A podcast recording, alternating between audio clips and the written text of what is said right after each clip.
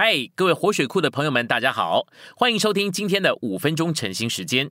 晨兴五分钟，活水流得通。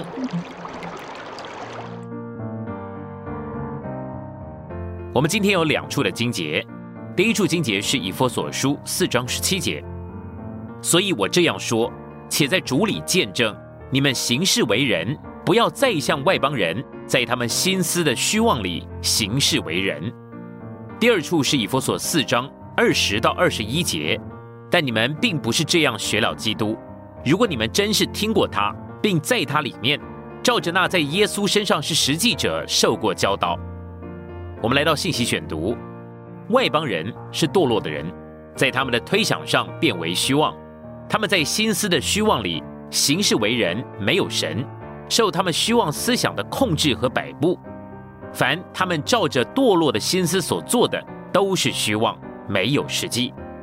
保罗在以弗所书四章十七节里面的劝勉，阐释了我们信徒在得救之前，在心思的虚妄里面行事为人，在得救以后可能继续如此行，甚至在基督徒中间那些不彰显神的宗教活动和做法，例如说圣诞节和复活节，这乃是迷信、虚假、欺骗和虚妄。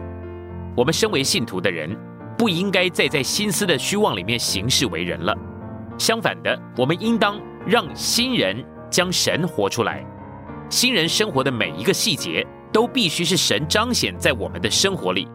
这就是不再在心思的虚妄里面行事为人，乃照着那在耶稣身上是实际者来过新人的生活。在以弗所书四章十七到三十二节，我们看见基督是实际与恩典为着新人的生活。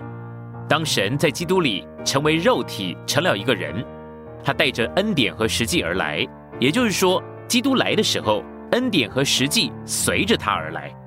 在约翰福音一章十四到十七节，我们看见恩典与实际人位化在基督耶稣里面。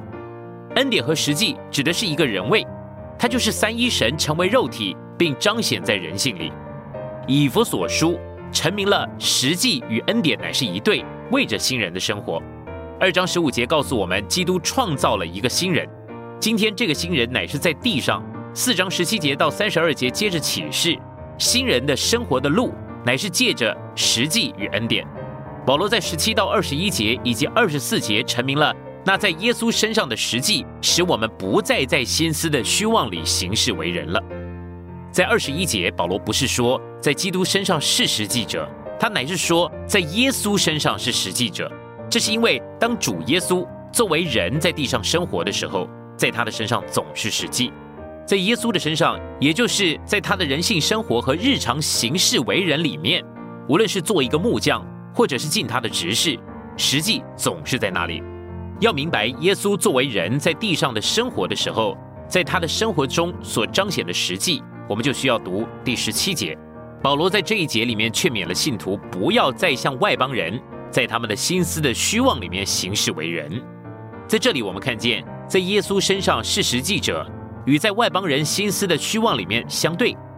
在耶稣的人性生活里面没有虚妄，只有实际；然而，在我们无神的社会里面，没有别的，只有虚空的虚空。